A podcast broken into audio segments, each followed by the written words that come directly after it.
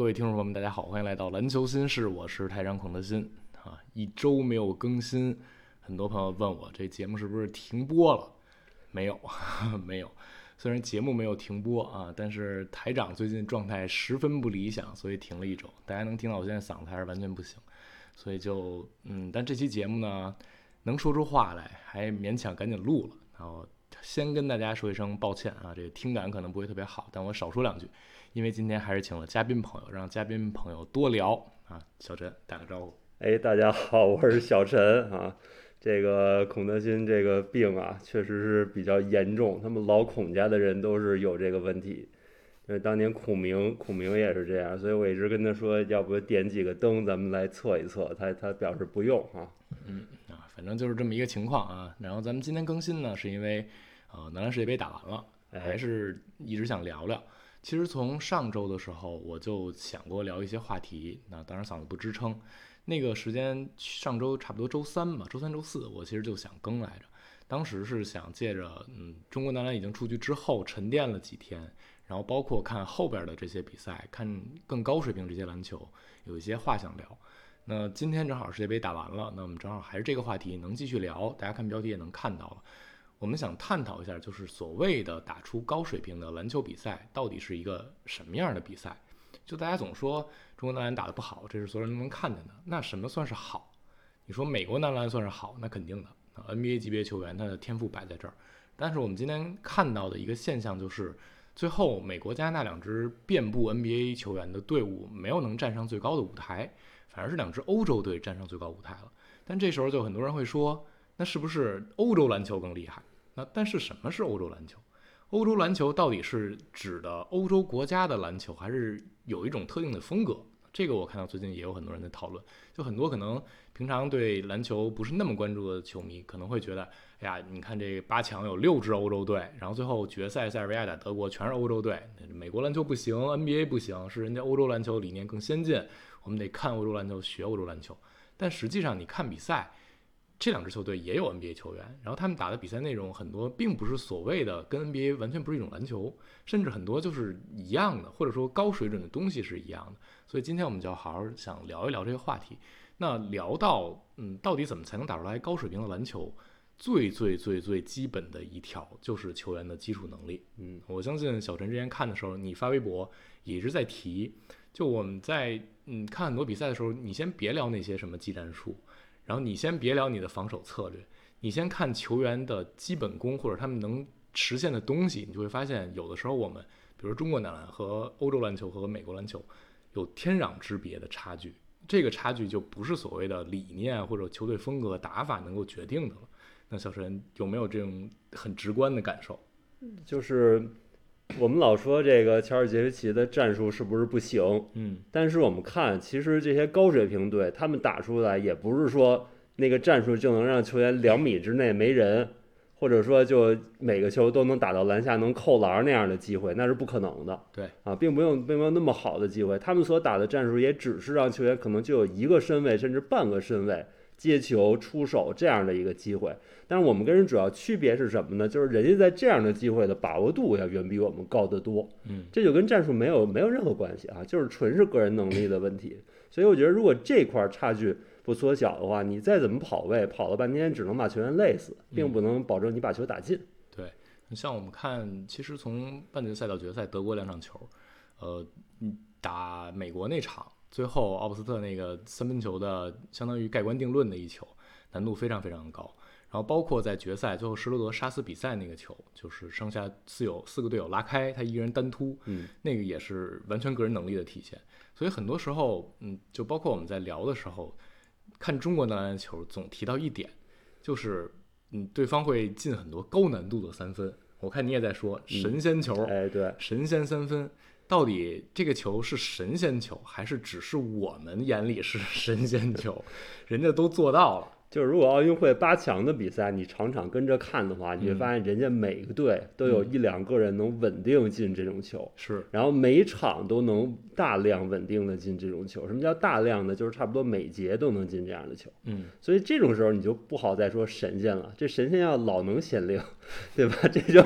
这就有点不对了。所以说这不叫谁研究，我觉得就是世界篮球的首先投射水平发展到这个阶段了。嗯，所以咱们今天要说第一个能力就是不分位置的啊，不分任何位置的。对于全体球员来说，这个投射能力必须得提高，是因为人家已经是那种水平了，而我们还是在大空位下还不一定能进的水平。对，你看，嗯，决赛德国和塞尔维亚，德国基本上是能实现全空间的。啊，就哪怕他的锋线或者内线球员不是那种高产量、高效的射手，但是能投的。嗯，比如你像大瓦能扔一下，然后像沃克特曼决赛进俩三分球。对，然后像邦加、像泰斯也不是完全不能中远投，邦加这届比赛三分球投的也非常好，所以这个是德国嗯整个在进攻端很难被防的一项。然后包括塞尔维亚，其实他这个阵容里就是米卢蒂诺夫这个中锋不太能投，嗯，他基本上能实现其他四个位置都能投。那你想一下，约老师如果来了的话。然后包括我们之前看这一届打得非常好拉拉脱维亚，他们是能实现全空间的 five out 阵容的，五个人都能投，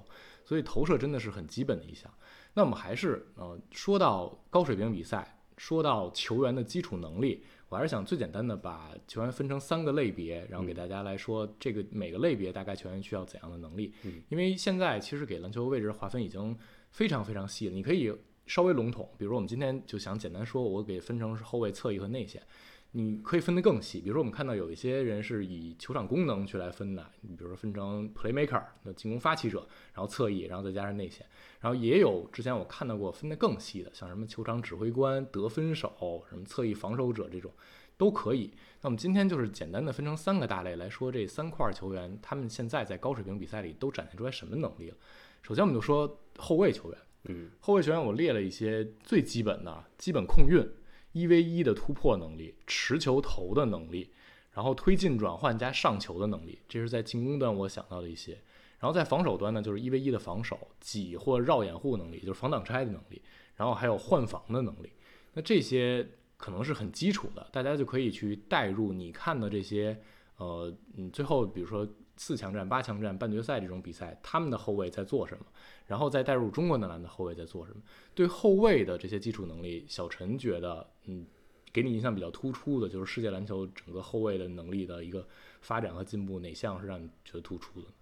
我觉得后卫这块儿，我们主要要求的就还是刚才说的，类似于 playmaker 这个角色，对，就是球在这个人手里。然后从这个角度，可能东契奇这样的球员，你也可以往后卫这块归。对，就是篮球嘛，归根结底，球要在某一个人的手里。嗯。然后这个人呢，负责打开这套进攻，不管你是这个人自己运球攻也好，还是他只是持球，然后让其他人走位也好。嗯。啊，这个其实都是可以的。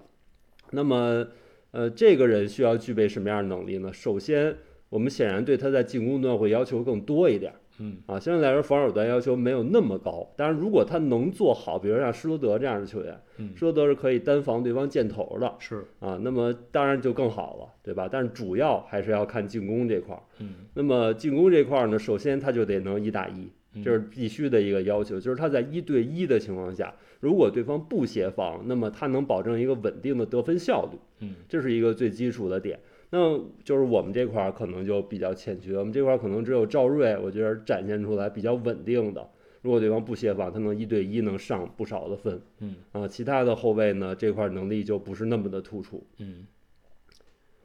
其实就是整个后卫，就比如说马后卫技术，嗯，简单来分就是突、投、传这三项。对，除了控运啊，突、投、传，你会感觉呃，这届世界杯这些球员的风格可能。有的人能结合的特别的好，比如像东契奇这种，肯显然就是顶级的了。然后像卡里克琼斯，他这样的，嗯，也是有突头传结合的控卫呢，就能够整个靠一个人把自己的球队进攻撑起来。所以南苏丹这支队如果没有卡里克琼斯，就完全不一样。嗯。然后包括像德国男篮，你看，嗯，他们关键时刻很多的处理球还是把球交到施罗德的手里。施罗德显然是一个突破能力更强的后卫。他在这届的比赛，嗯，整个三分球投射也只是一般，最后三分命中率百分之三十二点七。对，呃，产量是在的。就是你看施罗德，你是不能完全放他，但是很多队防他的时候还是从身后绕，就是给他半步让他去投三分球。但施罗德是有能力去回应一定的这样三分的，所以防这样的后卫，你就会觉得很难防。就你起码有一项是非常擅长，然后你还不能有完全不行的地方。就比如说你是擅长突破，那你的三分不能完全不灵。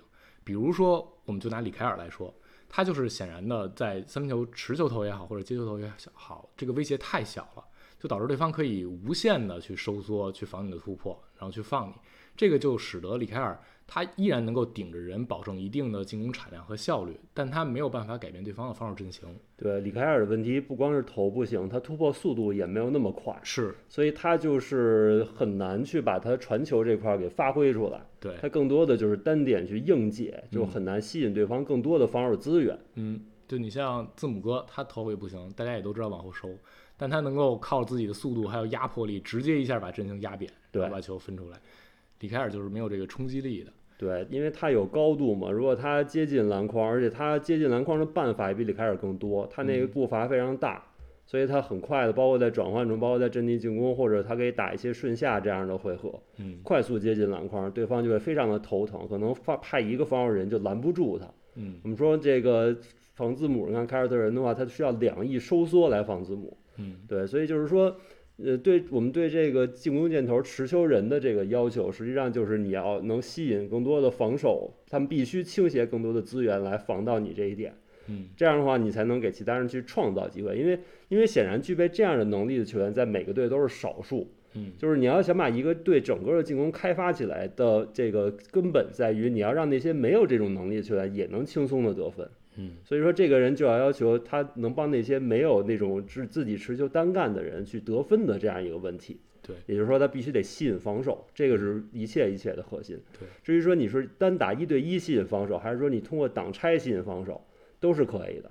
啊，就有的人可能他单打他没法直接吸引防守，但是他通过挡拆的话，可以逼对方做一些选择，然后让更多的防守资源倾斜过来。我觉得这样也是可以的。对，其实我们刚才说到你说那一对一能力，嗯嗯。可能我们看很多这种，即便是飞豹的顶级的后卫，也不一定真的能对位一打一，因为对方一定会把最强的外线防守人放你面前。对，所以这个时候就涉及到配合，就比如说挡拆或者手递手。对，我们随便举一个例子，比如米尔斯。对，米尔斯如果让他他打德国的话，如果施罗德防他，他一对一打不了施罗德，他没有这样的能力。嗯，但是呢，如果他通过无球的跑动，因为他有三分的能力，是他通过无球跑动跟队友走掩护，可以把施罗德给挡住的话。那对方就不得不倾泻更多的防守资源，比如说让大个需要扑到三分线附近，嗯，这样的话对方篮下就没有弧框高度了，嗯，啊，这就是米尔斯对防守资源的这种吸引。他一打一可能打不了对方最强的那个点，但是他可以有有别的方式，这样的话就可以在场上产生一个非常大的进攻影响力。对，就还是最基本的后卫的能力是，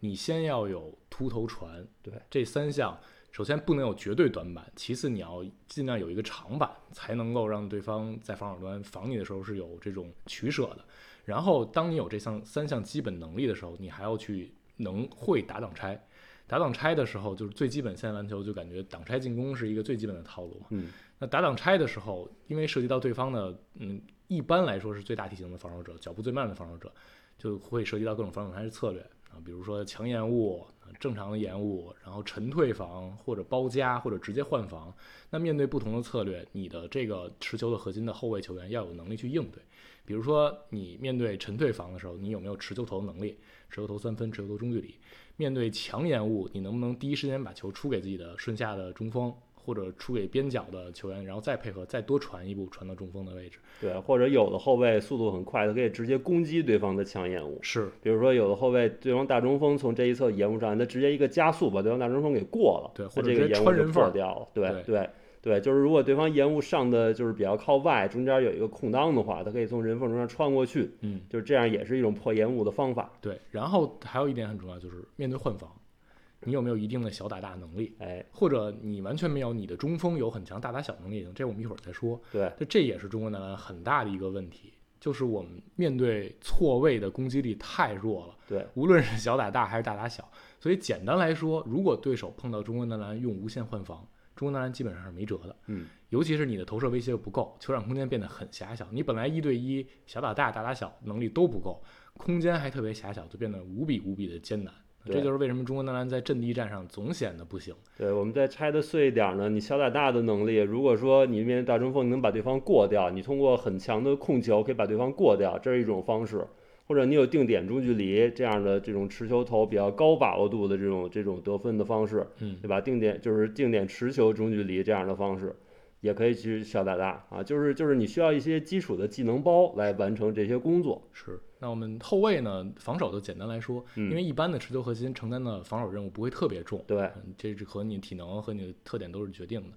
但最基本的后卫就是你一防一，首先你不能完全被对方一 v 一就打爆哎，啊，这就就当然了，有很多的这种小后卫球员是会被对方针对的。不过你在排兵布阵的时候，比如可以把它放到攻击力不那么弱的呃球员的面前去防。然后还有很基本的就是急掩护、过掩护的能力，这个我们刚才提到施罗德是很强很强的。对，昨天他一整场死贴博格丹，大家可以去看他录像里他是怎么去挤着博格丹绕那些掩护、挤那些掩护的，非常教科书一般的防守。对，施罗德这个呢就不太适合作为一个那个标准，对因为他是属于太强的这种防守，相当于进攻端你不能以东契奇为模板。对。嗯，对，施罗德就属于他进攻端是持球核的同时，他防守端还是一个就是最顶级的外线防守者的同时呢，甚至他能完成一定的这种小防大的任务，是因为他身体也是很强硬，能顶一些体型比较大的球员，嗯，所以这种就是就是你梦想中的一种后卫了，对，就是在最最。顶配的嗯啊，然后就是换防能力也是刚才也提到了，就比如像斯马特这种，对他是能够给你在防守端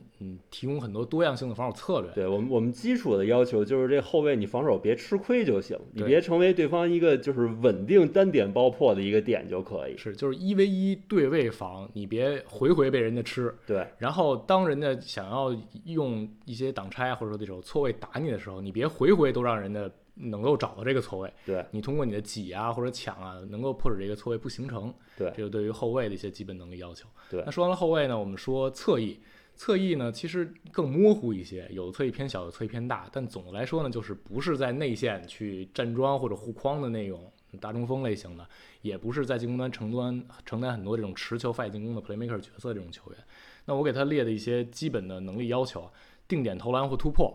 然后空切、空切的一些嗅觉，包括执行、反击的终结，然后以及持球投、接球投，然后就是呃向两个方向摇摆的能力，就是有没有一定的持球打挡拆，有没有一定的化身内线去低位去强攻去吃或者牵制篮板球。然后在防守端就是一 v 一防守，协防补位、协防护框，还是两个方向摇摆。那对于侧翼球员，小陈有没有什么自己觉得这些球员需要具备的很强的特点？就是这些球员，我们从进攻端来说，就是他不太需要干持球的那些活儿，对，那么无球的活儿他就必须得干得更好。嗯那么除了除了你说的这些呢，我觉得还有一个很重要的就是哦，就是你这块儿挡拆算是一部分了，是吧？嗯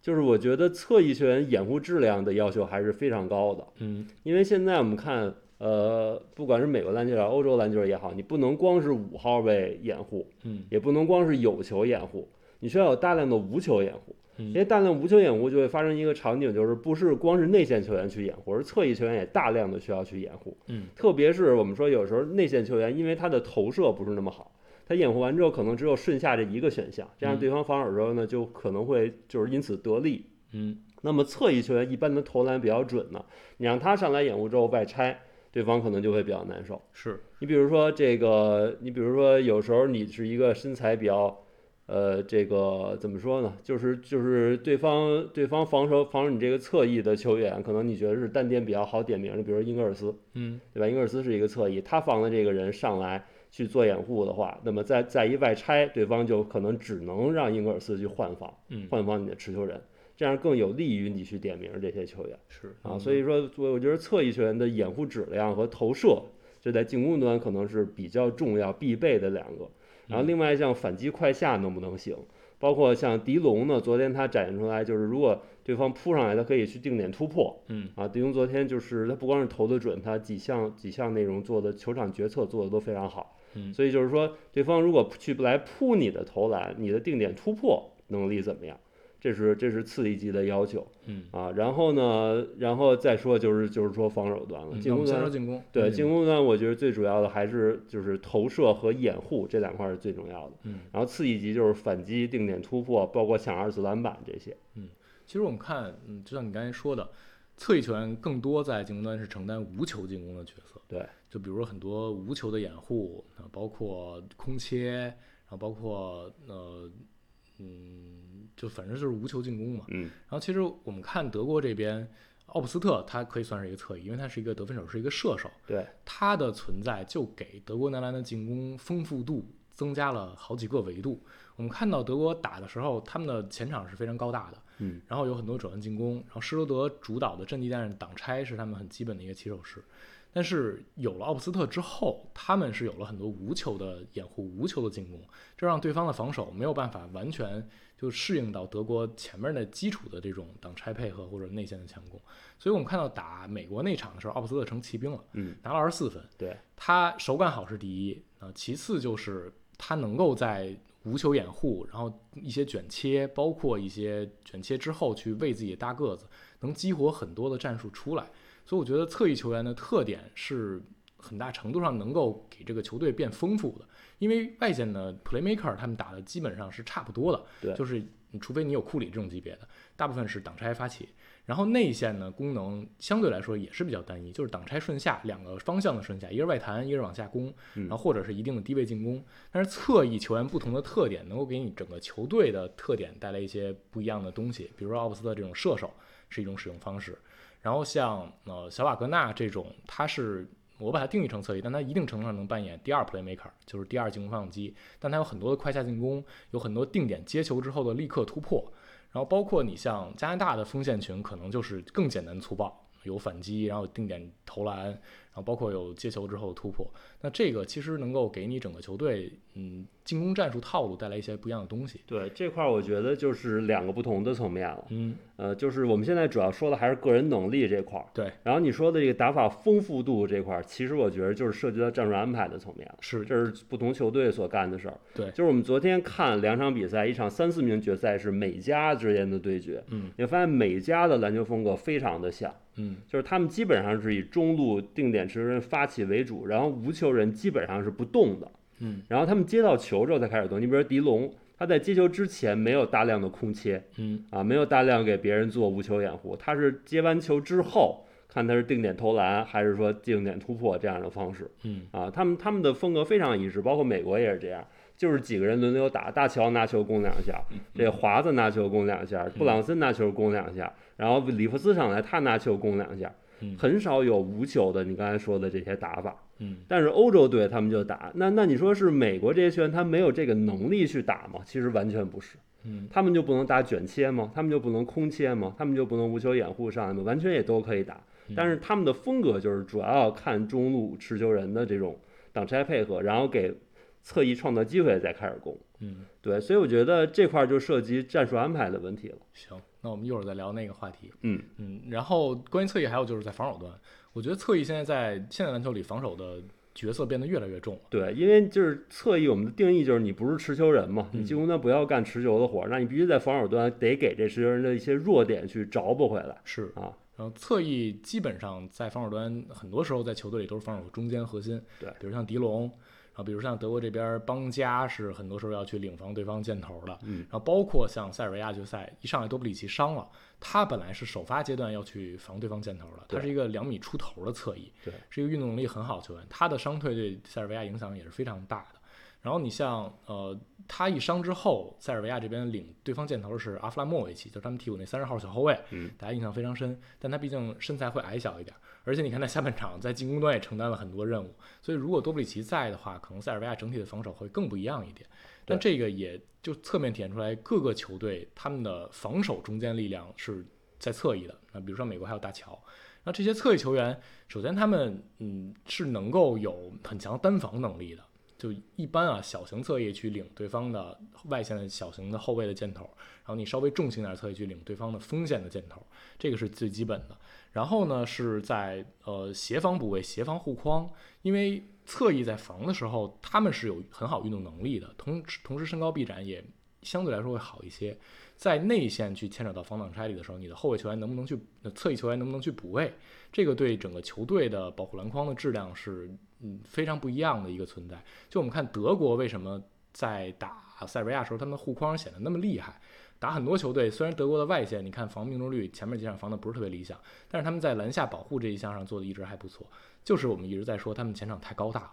就这个前场不仅仅是内线，他们经常能够摆四个两米零三以上的球员在场上。这就是因为邦加、小瓦格纳存在，这两个人就是典型的可以被归为侧翼，你不能把它归为成内线或者中锋这样的球员。然后他们还有蒂曼啊、泰斯啊、沃格特曼这三个人可能更多的去偏向于内线球员了啊，但他们也有在进攻端自己的丰富度，所以在嗯防守端你就能够接受他们好几个人同时在场。所以你看德国的球，呃，哪怕你第一线过掉了一个人，或者你利用挡拆，嗯，变成了后续的一个嗯四打三或者三打二，但依然有足够的尺寸和高度来保护篮筐。所以德国这边你会感觉他们的防守，当他们想的时候，他们的外线也可以扩得非常大，因为你知道自己的身后有队友去给你补。就昨天那场球，米卢蒂诺夫打得非常非常难受。这届呃世界杯塞尔维亚中锋他。是两双王，他单场的就是得分加篮板两双次数最多的。然后他打呃半决赛打加拿大那场是十六加十，就是把加拿大那些锋线欺负的一点脾气都没有。对。但是到了决赛面对德国就是不灵，甚至使得塞尔维亚主帅佩西奇不得不更多用自主进攻强一点的佩鲁塞夫，但是佩鲁斯夫就显得更稚嫩一些。然后你看他。啊，打挡拆顺下的时候，配合的默契程度也不如米卢米卢蒂诺夫。但就是因为米卢蒂诺夫面对德国这些锋呃锋线群，还有内线是在身高尺寸上是有点承受不住的。嗯，对，就是这块儿的话。就刚才说到这些话题，其实你就发现侧翼可以细分成高侧翼和矮侧翼。是，高侧翼就是像小瓦这样的，嗯，矮侧翼更多是像邦加这样的。嗯，那矮侧翼他们的防守端更多干的任务就是防对方小个儿的外线持球箭头，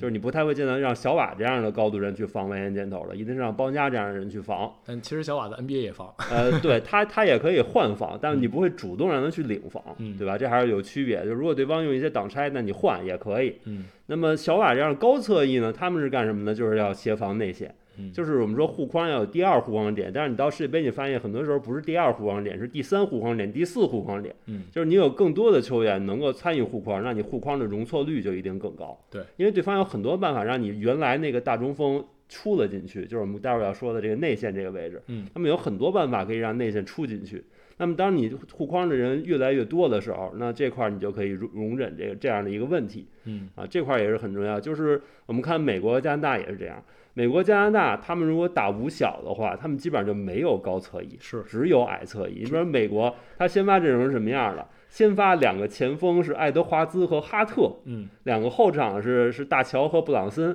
一大四小。对，就是爱德华兹、哈特打了三四号位了，他就完全没有这种我们刚才说的高侧翼，就全是矮侧翼。那这样人去护框的话，那对方如果有一个中锋呢，就很舒服。包括加拿大这边，加拿大打的五小也是全是矮侧翼，嗯，他是这个亚历山大，然后像是沃克。然后迪龙、多尔特，嗯，这样一个阵容就全是全是矮个儿的球员，没有人。巴雷特。对，然后这巴雷特就没有一个是高侧翼，所以他们的话就让米卢蒂诺夫这样的球员就打得会非常舒服。是，那我们说完侧翼啊，然后进行到内线。嗯，内线呢，我列了几个点啊，在进攻端可能是挡拆质量、顺下或者外弹的能力，就是有没有空间威胁，然后近框的终结、背身进攻、前场篮板，还有弧顶策应。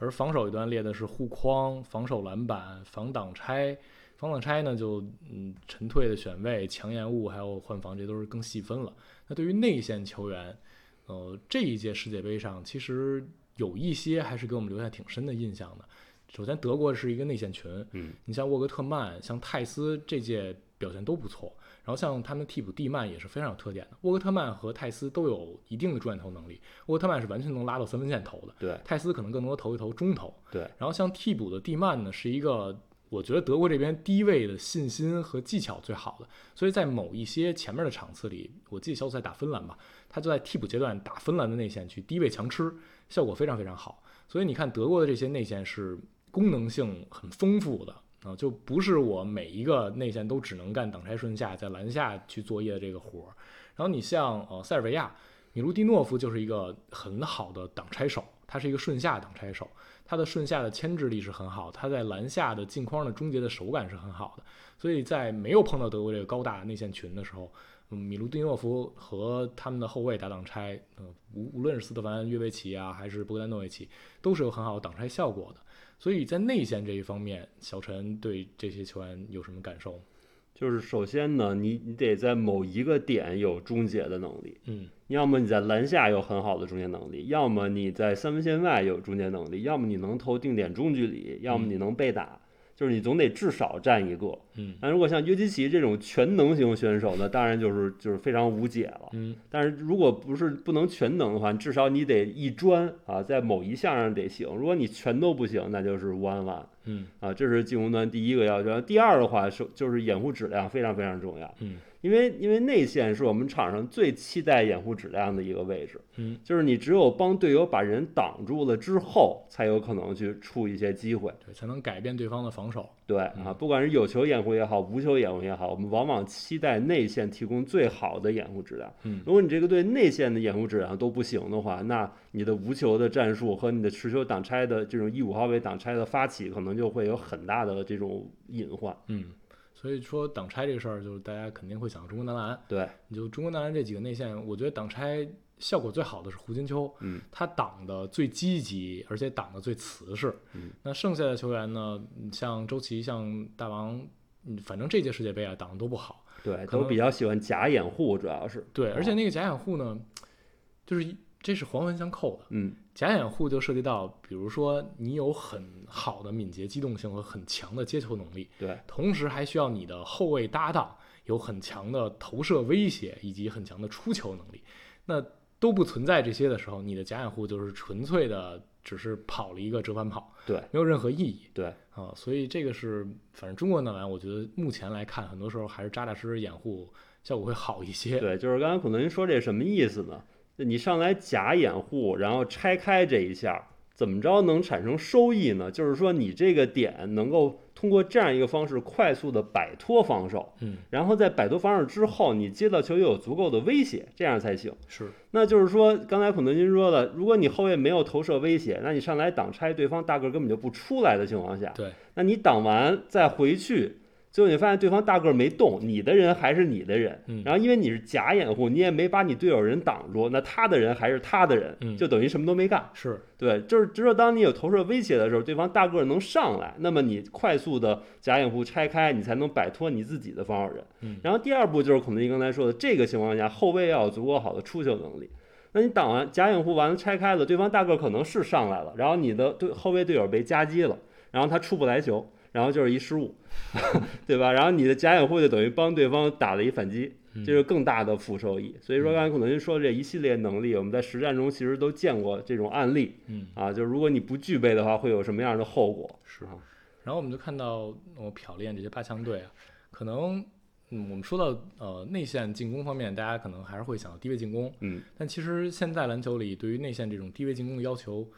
也不是说变小了，我觉得不是说是要求变高了。你需要你的低位进攻、接球，然后在个人终结这两项都非常强，才能够让这件事情的收益变得不那么难看。因为低位接球的成本是比较高的。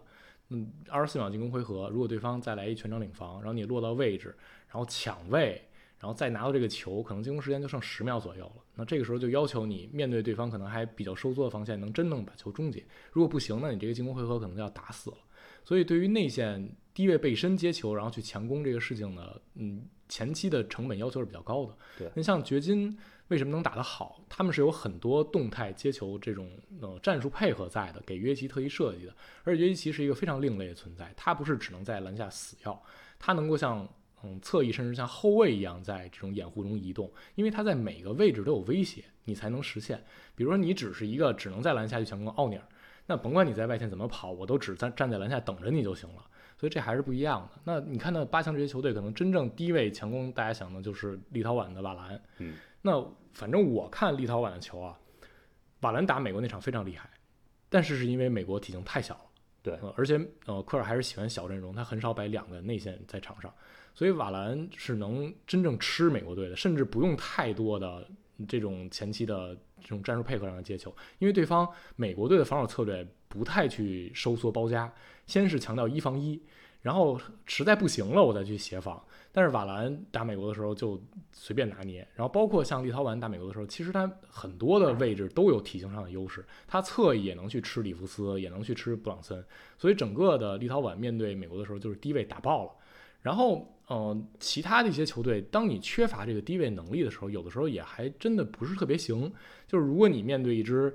体型稍微偏小的换防大队。你又完全没有低位强攻的能力，你就会显得很难受。对，就首先我们从两方面说这低位的问题。嗯第一个是现在实际上国际篮球还是在高大化，嗯就是就是我们很多人看了日本那个一米七二的河村永辉之后，就说，哎，我们是不是要弄一些小后卫？嗯其实这个高啊，并不是原罪。对啊，就是只有在他其他方面能力足够强的时候，这个矮球员才有用的价值。嗯你还是要看他综合能力。我们看塞尔维亚，对吧？嗯塞尔维亚除了你刚才说的这些阿布拉莫维奇之外，其他人全部都是一米九六以上的身高。嗯他十二人里有七个人身高都在两米以上啊，嗯非常非常高的阵容。这就导致一什么情况？就是你刚才说的，我在低位想要一个错位，要过来最矮的人也接近两米，嗯那这个还是错位吗？对于很多人来说，这甚至都不怎么是错位，嗯对吧？首先你你想要要到那种真正纯的大打小的错位难度，就在打很多欧洲队的时候就非常非常高。乔尔杰维奇说：“这就是我的理念。嗨嗨，嗯 是，那人家确实也有这人，对吧？人家那些两米的球员，人家有足够的投射和处理球能力，嗯对吧？然后第二个是什么呢？就是你刚才说到美国队这个问题，美国首先他不是说他甚至不是说没有双内线的问题，他甚至没有高侧翼。嗯我刚才也说了，其实这时候你不需要俩内线，你有一个高一点的侧翼过来协防，也可以足够防住对方。但美国就没有这样的人。另外一个问题就是说呢，你协防之后，外线就变成少防多了。嗯少防多要求你有足够好的轮转，这也是美国做的非常非常差的一点。嗯为什么美国场场被对方三分球投爆？不是说对方一遇到他们就去烧香去了，或者是加了个 buff 或者怎么着，不是说纯运气，他确实外线三分防的不如很多球队好。嗯人家别的球队的外线轮转就是比他们好，在外线少防多的时候，就需要你不停的去轮转补位，嗯你要有一套基础的轮转的逻辑。那么现在大多数球队是有这样的逻辑的，这就导致一什么结果呢？就是在内线球员即使被夹击的情况下，他处理球的决策也非常难。嗯不是说你一被夹击，像原来姚明在火箭的那种那种状态嗯，你一被夹击，外线就能出现一个空位，然后你传过去，对方就是空位定点投射。现在远远不是那样，是现在是你一倍夹击，等你传进去之后，你发现空位已经没了，嗯等于你这回合前面全都白打了。包括你要为接球的努力，包括你吸引夹击再传出来，这所有十几秒的时间，在你传出去一瞬间，对方轮转完成，那就全白费了。嗯啊，你又得从头开始打，所以这就是为什么内线的负收益非常非常高，嗯因为因为对方让你防守决策变难了。约基奇为什么厉害呢？因为他能快速的做决策，嗯他也他也必须他也能逼你必须快速做决策，因为你不快速做决策，他就打进了。嗯他确实篮下威胁非常非常高，所以这是约基奇厉害的地方，他能破解掉这些因素。嗯但是对于大部分内线来说，你要让他快速的做决策，把球第一时间转到最舒服的那位置，甚至说在上夹击的时候，第一时间判断什么时候出球，这都是非常非常困难的。嗯，所以就是目前现在篮球看上去，呃，内线球员大部分啊还是把自己的功能简化，嗯然后避免在进攻端，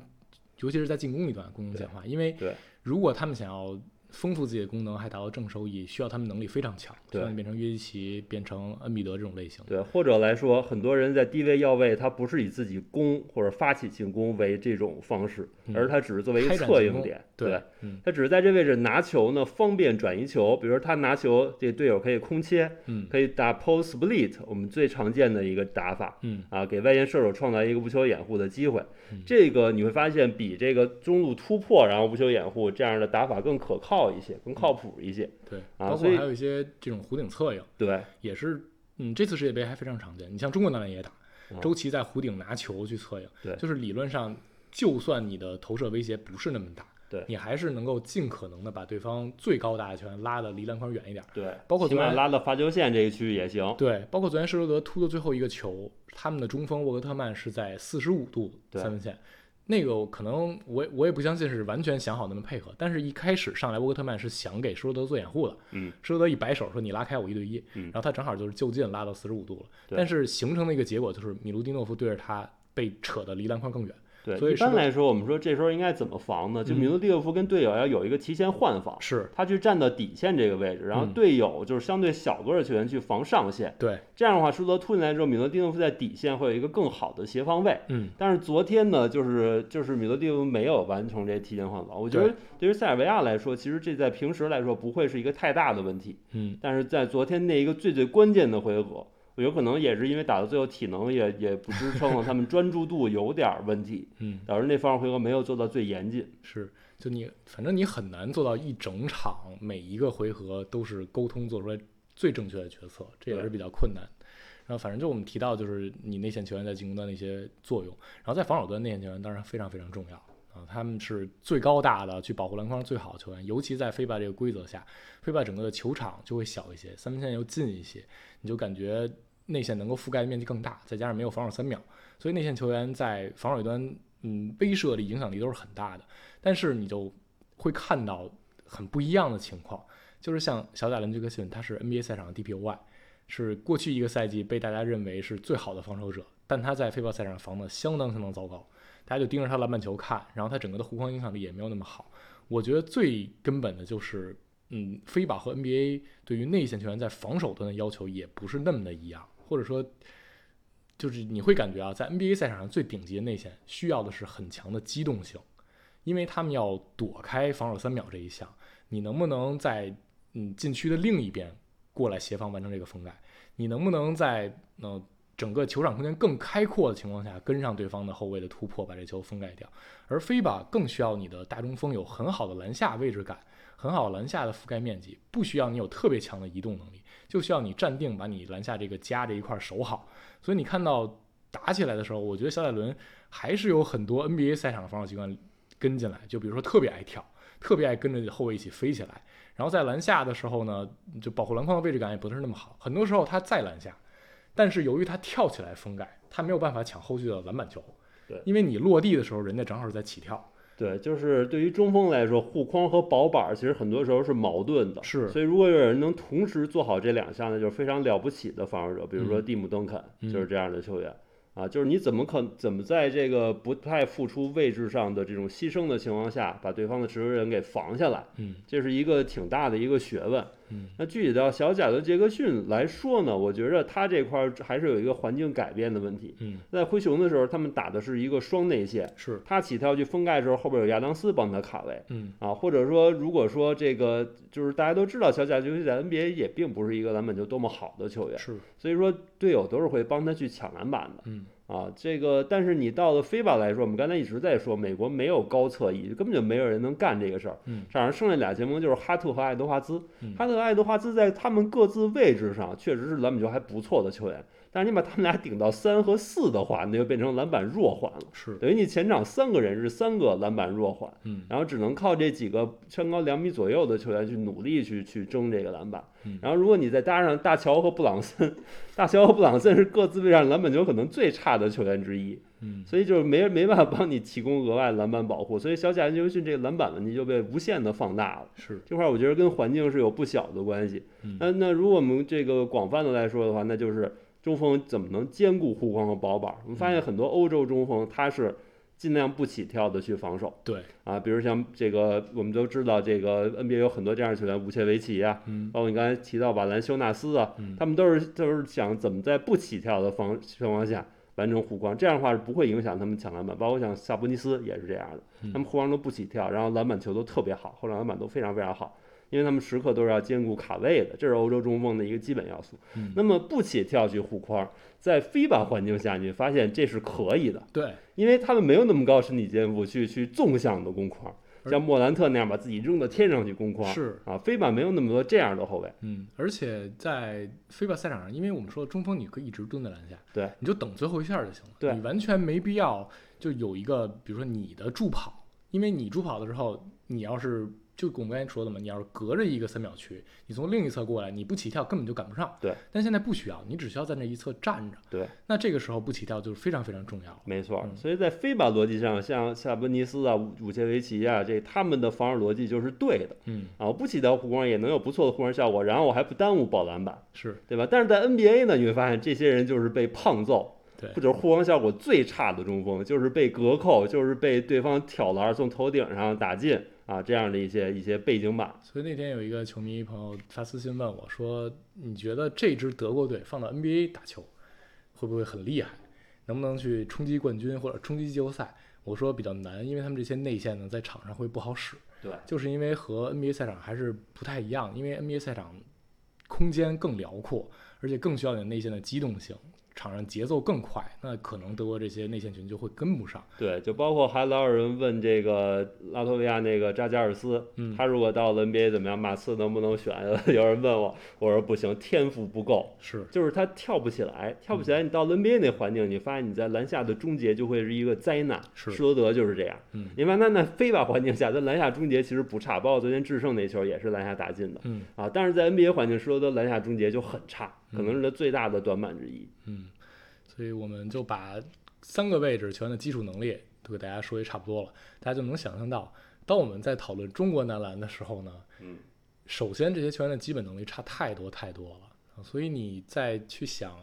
教练的理念呀、选人的策略呀，包括一些战术执行啊，肯定不是完美的。但是因为你球员的差距太大了，你就会觉得其他那些项，你哪怕去进步一些，你也很难看到质的改变啊，就顶多是一场比赛从输三十分变成输二十五分、输二十四分，但逻辑上是没有变的。所以最基本、最基本的还是要把球员的基础能力提升，让我们看到这个世界上这些球员到底现在已经在打什么篮球了。啊，我觉得这是一个最基本的。那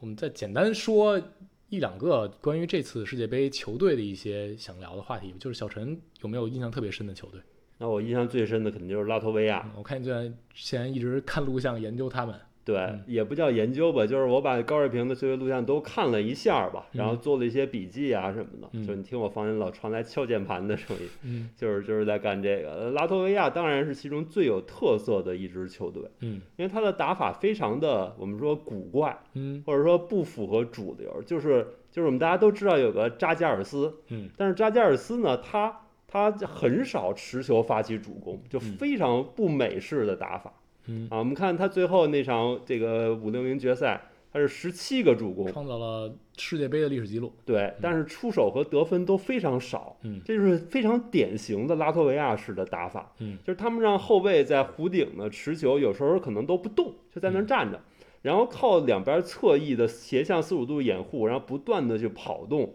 打出这种定点投射的机会，嗯。然后他们的这些高侧翼，一个是真高，是，另外一个是真能投啊，就是但凡出一点点机会，贝尔坦斯出来接球，邦击张手就进了，然后就助攻加一嗯。啊，所以说这个助攻就是有到底有多少是扎加尔斯的成分，多少是队友跑出来机会把握度真的非常高，这个你得一个球一个球去看嗯。啊，就是就是他们的特点是这样，因为他们有一个非常高的前锋群，然后他们投射能力特别特别的强对，所以说教练就用了这么一套进攻端的打法，拉脱维亚三分命中率是本届世界杯的第二，对。呃只比立陶宛低一点点，四十二点一，对。场均进十三点八个三分球是所有球队里最多的。对，就是他们很少让后卫在中路持球，然后吸引防守，给给外线创造定点的机会嗯，基本上都是自己跑出来的。嗯，包括后卫真的在中路打挡拆发起的时候，他们也在不停的跑，是，就没有一刻是闲着的。嗯。啊，所以说在这种情况下，呃，这个场上就是你会感觉非常的非常的复杂，跑得非常复杂。拉脱维亚是一个非常非常典型的在首发阶段很强大的全空间球队。对，他们每一个点都能投，而且像小陈刚才提到，其实拉脱维亚他们的前场群在首发阶段和德国是有异曲同工之妙的，嗯，有大量两米零五以上的球员，至少反正他们的前场那四个人吧，对，就应该我没记错的话，有一个是两米零二还是零三，然后剩下的三个人全都是两米零五以上，然后包括像之前在篮网打过库鲁茨，而且这四个人都有一定的投射能力，只不过是强弱之分。库鲁茨投的少，但他能进三分球。然后剩下像施密茨投的很好，然后像贝尔坦斯就不说了，就人间大炮。他在飞豹这赛场上，他那信心一加成，投起来真的是像疯子一样。对，但是他们他们跟这个德国打法真的是区别非常大。是，德国就是感觉还是你看 NBA 就认知的这种比较美式的打法，嗯，也是挡拆驱动，对中路这个后卫发起施罗德大量的持球，然后嗯施罗德需要承担很高的主攻的戏份儿，是，但是呢侧翼的移动没有像这个拉脱维亚这么多这么快速，嗯，拉脱维亚是侧翼跑得特别快，跟这走马灯似的，眼花缭乱。对然后很多时候扎加尔斯站在弧顶都不动，嗯，当然不是说他中路不发起啊，也发起，但是比例确实低。是，这是进攻端，然后防守端也是非常特色非常非常鲜明。嗯拉脱维亚可能是球所有球队里防守端最累的一个队，嗯，他们有大量的内线延误，就不管你这个后卫是干嘛的，中锋一定扑上来呼到你脸上，嗯呼到你脸上，有有时候就夹击了。嗯如果你中锋能力差呢，就直接换了。啊，然后然后这个中锋护到你脸上之后呢，他后续马上第第三个人从底角过来接管对方的大个儿，如果对方大个儿顺下的话，嗯，然后呢侧翼出了位置，然后再去，他们有大量的这种 shift 和 peel 的这种这种换位，嗯，啊，就不停的换，不停的换，就保证每个人都有人，就看他防守，所有人都是在跑的，嗯，所以为什么拉脱维亚打立陶宛，立陶宛的三分就不行？嗯。然后美国打立陶宛，立陶宛当然也确实本届最准的队之一啊。是，美国打立陶宛，立陶宛三分就爆了；拉脱维亚打打立陶宛，立陶宛三分就投不出来，嗯。因为你真的是打拉脱维亚，你很难获得空位的机会，嗯。他不停的在补位。啊。拉脱维亚所强调的就是对持球人施压，然后呢中路一定要保护好，随时有人在篮下站着，不管这人是谁，他一定要要回到篮下，把嗯。中路保护好。然后外线就是不停的轮转，不停的轮转，嗯就防守端特别特别的，我看着我都觉得消耗体能。是，所以很多人看拉脱维亚球，你会觉得很赏心悦目，嗯，就是他们一直在不断的跑动，对，特别热闹。是，就是这种球队是让很多可能，呃，看热闹的球迷嗯会觉得，哎呀，他们真拼，为国出战，哎啊，就是不遗余力。但是拼这个事情，我觉得，嗯，它只是一个很玄很玄的东西。对你说这些为国出战的球员哪个不拼？我觉得中国球员也非常拼，是但是要具体到个人能力和你的球队的风格。他这个拼是有这个能力的基础在这儿。是啊，所以拉脱维亚打德国那场球，嗯，是非常能体现出来他们的聪明的。就像你刚才提到，拉脱维亚呃很强调防守他的时候去延误，给对方的后卫球员施压，然后后续轮转。但他们防德国那场球的时候，有大量的沉退换防，嗯，因为施罗德突破威胁非常非常大，所以他们就是让自己的大个子球员挡拆之后换到施罗德面前，但是收两步，让施罗德去远投尝试。正好那场球施罗德就是手感不好。所以最后就变成施罗德投出了一场二十六中四的球，当然是有较劲的因素在啊。然后那场比赛，呃，我看到一些，呃，像乌鸦一样也在提到，拉脱维亚防施罗德的时候，也不简单的是，就是我只是让大个换到施罗德面前，他们是呃防施罗德的右手，嗯，让他走左路，然后踩着他右手这边的点儿，然后逼迫他右手这边很难去起球，很难去突破。你看，不是完全站在施罗德右侧，不是左边一条大通路，但就是会往右侧偏移一下，再加上他们收缩一步半到两步，就让施罗德没有办法突那个角度，非常非常难受。所以那一整场，拉脱维亚最后就输了德国两分。这一届世界杯，拉脱维亚就输两场球，一场是小组赛的时候被加拿大打爆了，然后另一场就是打德国这场球是惜败。那我觉得就是一点一点，这支球队在成长，然后他们的比赛策略是非常清晰，再加上面对不同对手的时候有很强的针对性，很聪明的篮球。那这个就是他们的主教练卢卡班基，一个意大利人，然后在拉带拉脱维亚之后，他就跟球队的所有球员说：“你们肯定不是整个世界上最高大、天赋最出色、个人能力最强的那批球员，所以我们得想办法，我们不能像别人那样打球。”所以就像小陈提到，拉脱维亚在这次男篮世界杯里，他的风格是非常迥异的啊，这个就是。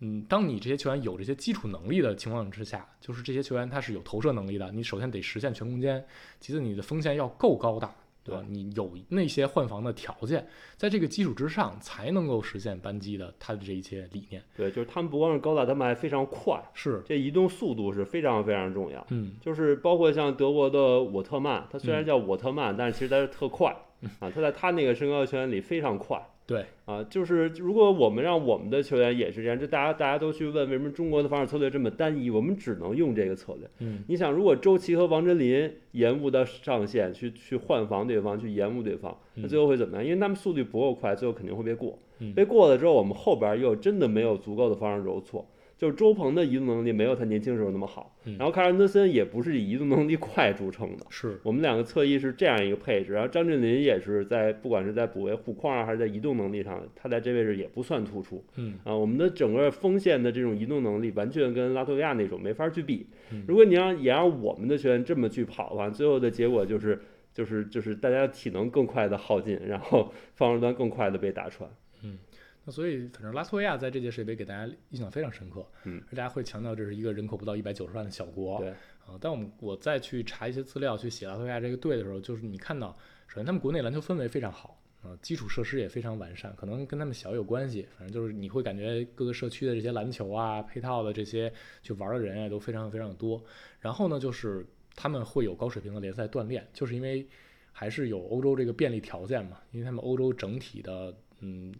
整体这些国家是比较分布的开，但是他们的联赛相对来说，你去跨国参加一些联赛会更方便、更便利，所以他们的球员是散布在各个高水平的欧洲联赛里的。对，就是你提到这儿，咱们其实可以再带一句，就是欧洲为什么篮球发展这么好？因为有大量球员都参加跨国的联赛，是，就是很多球员他不用说本国联赛一定要发展的多么好，他也可以有非常非常好的环境去打出来。嗯，他们各个各个国家的联赛太多，包括这个。呃，原南斯拉夫就前南地区这边的这些联赛，对，包括欧冠联赛也是各国交流的平台，包括这个呃五大联，就我们说的五大联，当然当然在篮球我们不提这个啊，但是反正就是这几个大国他们的联赛，对吧？西甲、德甲、西甲，呃，德国、法国，然后意大利、希腊，包括立陶宛，他们的联赛水平都是比较高的。对，就是你往南到土耳其，往北到俄罗斯，对吧？哎，都都是有很多很多的联赛，哎，所以。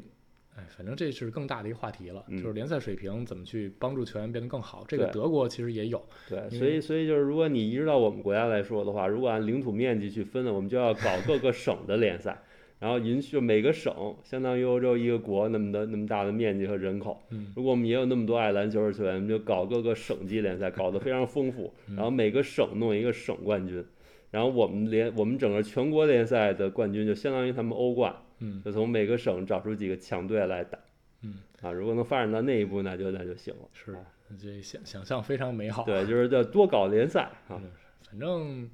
提高联赛水平这个事情是非常重要的，因为像德国夺冠之前，他们主教练赫伯特也说到，呃，他觉得德国联赛的进步对于整个国家队的进步是非常有帮助的。他认为国呃德国联赛现在基础设施已经是欧洲一流了，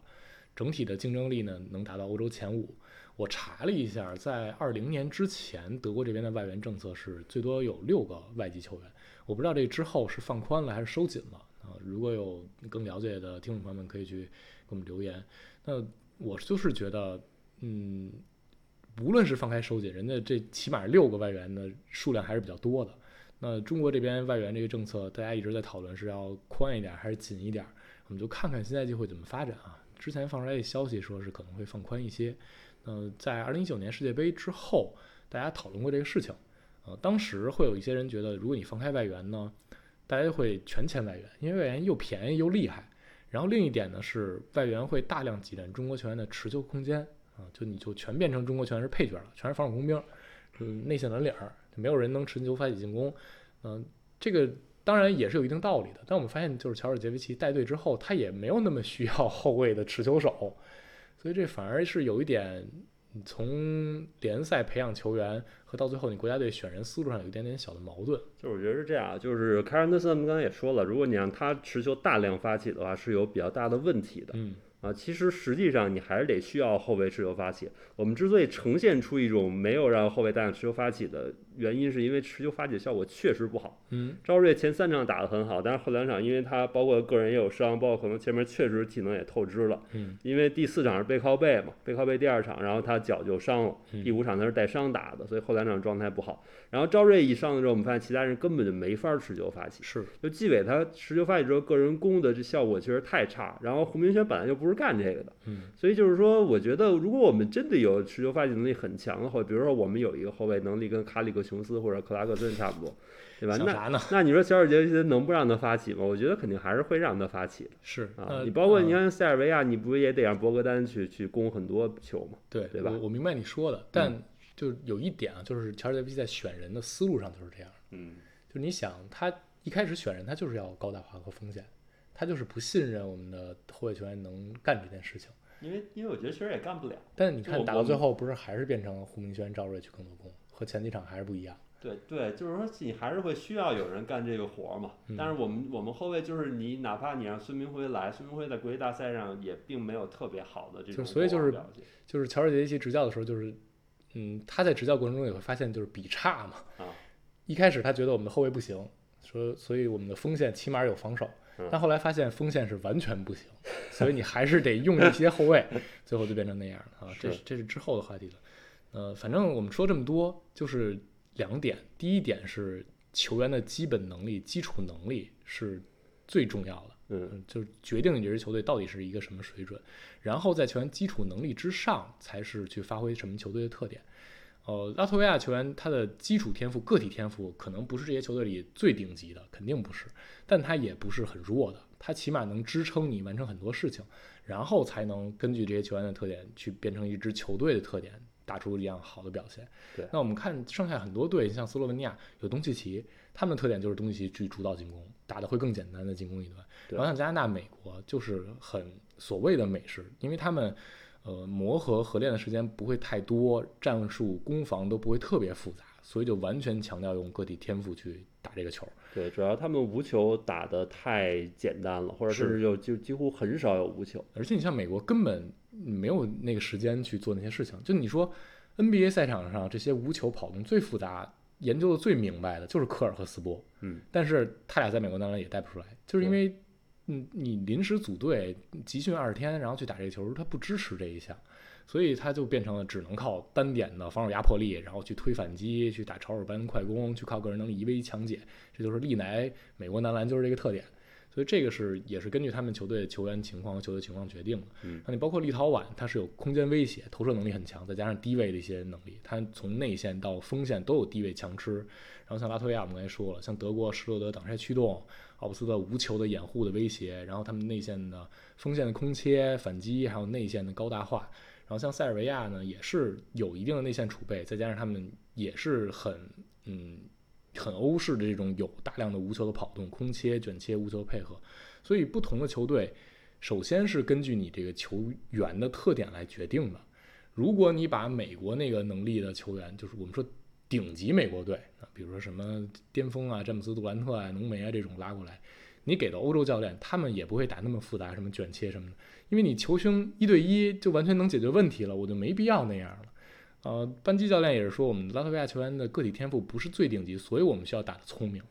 这些都是相辅相成的。但是我提出一个这个意见啊，就是。就是你，你看 NBA 球员的数据，你去分析他们的各项进攻效率，你发现单打，不管是持球挡拆的个人攻也好，还是自己一对一的个人攻也好，他的得分率一定要是明显低于平均的得分率。是，就是一个球员如果说他单打能到一点零以上，这就算是合格了；能到一点一以上，这就了不起了。只有少数极个别像欧文这样能到一点二，嗯，那就是绝无仅有。啊，然后持球挡拆也差不多，跟单打得分率差不多是持平，可能也就也就一点一左右，有的是零点九几的人都打了很多的这种持球挡拆，是。啊，然后你再看无球的这种得分率，不管空切也好，还是定点也好，那到一点二甚至一空切到一点四以上的都大有人在，嗯，就是无球得分率还是还是绝对高的，所以就是说，如果说你要能打无球的话，你甭管是多么厉害的球星，他的得分率其实也也要低于这些无球的得分率。所以就是说，我觉得无球还是有意义的。其实你球员能力拉到顶，为什么你你打到最后，美国发现他自己老是进攻端打不过对面？就是其实美国的进攻效率没有一场是低的，美国每场得分都很高，但发现对面得分更高。我觉得这块的差距也是也是挺重要。那我觉得是防守的问题。呃，对对，当然他防守有问题，但是他防守为什么有问题？就是因为人家无球打得多。美国是过来球星打，然后其他人基本站桩。人家呢是有很多的无球的配合，然后有比较复杂的这种打法套路的，所以美国防起来就感觉很复杂。然后人家人家打美国，美国防就很简单，人家那些无球无球套路就是打能打出来。就是我明白你说的，就肯定不是我就嗯球星能力强，我就全都单打独斗就能解决问题的。对啊，但呃无球现在现在不行了，就是以前可以，是因为以前你发现大家得分效率没那么高。看德国这次打美国是创造得分记录了，你看以前的一个就是非美国队，他能得八九十分，那就是非常了不起了。很多队就是七八十分的一个水平。对，那美国只要得一百分以上，你甭管怎么得的，那基本上稳赢，甚至赢十分以上。那现在你发现很多队得一百分以上、一百一十分以上的队大有人在？就是你发现人家没那么强的球星的个人能力，人也能得一百分、一百一十分以上，很轻松。就是怎么打的，还是靠这些无球套路打出来的。是。然后我觉得这里还有很重要一点，就是世界篮球的天赋和美国篮球天赋在缩小。对。这也就是让你没有办法一对一碾压能那么轻松，一一防一我全都给你抢断，然后全是反击。我们就看这个美国这个一二三阵有多少都是外国人，是对吧？约基奇、字母、东契奇，包括亚历山大，嗯啊，太多太多国外的球员了。是，所以就是，反正美国男篮的问题就是他们的个体天赋的优势已经不足以碾压，然后去弥补他们的不足了。他们的不足就是默契。化学反应、他们的战术的丰富度、攻防的丰富度，以及他们的尺寸的问题。其实美国男篮一直存在内线尺寸问题，他们习惯的就是用很多的锋线去防守反击。然后现在呢，这一支美国队，当然他们的锋线更弱了，到最后你又有生病的问题，整个尺寸太小了，五后卫都上来了。然后即便是有一些嗯比较强的球员来的时候，他们也还是需要去注意，因为整个世界上的天赋水准已经变得很高了。当人家有约基奇、字母、戈贝尔、文班这种球员都来的时候，那恩比德不知道为哪个国家效力，那这些已经是很难纯靠你锋线说我就是围剿真的能稳定的围下来，这还是有很大危险系数的。现在跪下来求恩比德替美国队出战。所以我那天体坛啊体坛周报上写篇稿去聊美国队。我最后就说美国呀，你这个内线球员不行，一个是你得抓青训，你这哎呦啊，你这别让这些小孩再疯吧疯跑胡打了，最后就全全都变成了内线跟着陪跑，然后变成这种飞天遁地吃饼，然后就是规划问题提上日程啊，你把恩比德规划了，当然是调侃啊，但确实能侧面反映出来美美国这些中锋的衰落也还是摆在这儿。是，行，我们今天聊这么多。嗯，也还是重点就是想跟大家说说这种看完世界杯之后高水平篮球到底给我们带来一些怎样的感受。对我再补充一小句啊，就刚才也说到这个问题，就是我们国内联赛的这个问题。一个就是说咱们联赛的密度远低于人家，你看人欧洲每国家都有很丰富的联赛，是我们未来发展方向应该是在每个省搞很多的联赛，可能水平不是那么高，但是人家也是从低水平发展起来的。嗯，我觉得我们也可以走这样的路。就搞更多的国内联赛，然后就是刚才说的这个人才流通的问题。我们刚才说的是外援。引进更多的外援，提高我们联赛水平，嗯，就是我们跟国外的一种人才流通啊，能促进我们的提升。但其实我们在国内的人才流通上，现在做的还非常非常的差。然后俱乐部都是各自为营，有一些高水平俱乐部把控着一些比较高的人才，但是他宁可让他们把板凳坐穿，也不让他们去别的俱乐部。就这次周琦、赵睿这个这个转会这个事儿，就周琦要转会这个事儿就闹得挺大。就我们我们的高水平球员是不能自由流通的。我觉得我们先得把国内的高水平球员先能自由流通，让我们国内的高水平球员都有球可打。这是第一步，因为现在我们联赛的队与队之间差距是非常非常大的，可能有的强队的二队都比有的弱队的一队都打得好，那这些强队二队的球员其实就被耽误了啊，这样现象是不少的，因为我们国内其实真正有能力培养好球员的队就那么几个。啊，我觉得我们国内联赛流通，这是这也很重要一方面，得得得提上日程。然后就是外援的问题，就是现在外援为什么是一个问题呢？因为我们我们的外援都是花重金请来的，这样的重金请来外援，你不让他多打球工，老板都不乐意。我花这么多钱养着你这么一大爷，最后你就干一角色球员的活，这能行吗？其实我觉得恰恰应该扩大外援，我们招一些可能就是就是对便宜的，就是干工兵活的外援进来，补充一些球队的一些弱环。啊，这这很对于很多球员来说是一个问题，他们没有好的工兵，你让他们找个便宜工兵，可能不比国内球员花的多，但是也能干一些兢兢业业的干一些活。然后其实说白了，这些球员我们也可以从欧洲找一些啊，他们可能也有很先进的技战术理念。嗯，然后我们有我们也很多球队有是也是外教，这些外教执教这些球员，让他们把一些新理念带给我们国内的球员，让他们就是在平时日常中就跑一些。比如说塞尔维亚或者是拉脱维亚跑的这些东西，嗯，是不是有何不可呢？对吧？也不用花很多钱，就我就觉得恰恰应该把外援放开，才能解决外援都是大爷这样的一个问题。当我们放开了之后，让各队拥有大量便宜的外援了之后，我们才能把外援这个事儿真正变成一个员。而且我们现在不是外援，我们现在是外爷，我们请来一堆爷，他们都拿着很高的工资，你必须让他们干很很重的活。但是放开之后可能就不是这样。我我们请一些便宜外援，这样我们国内球员很多时候在和外援在一块儿的时候，他有主导权，他是干持球活，他才是爷。那我觉得这样就可以把这事儿给拧过来。我们现在把外援太过于当爷一样用。是这样，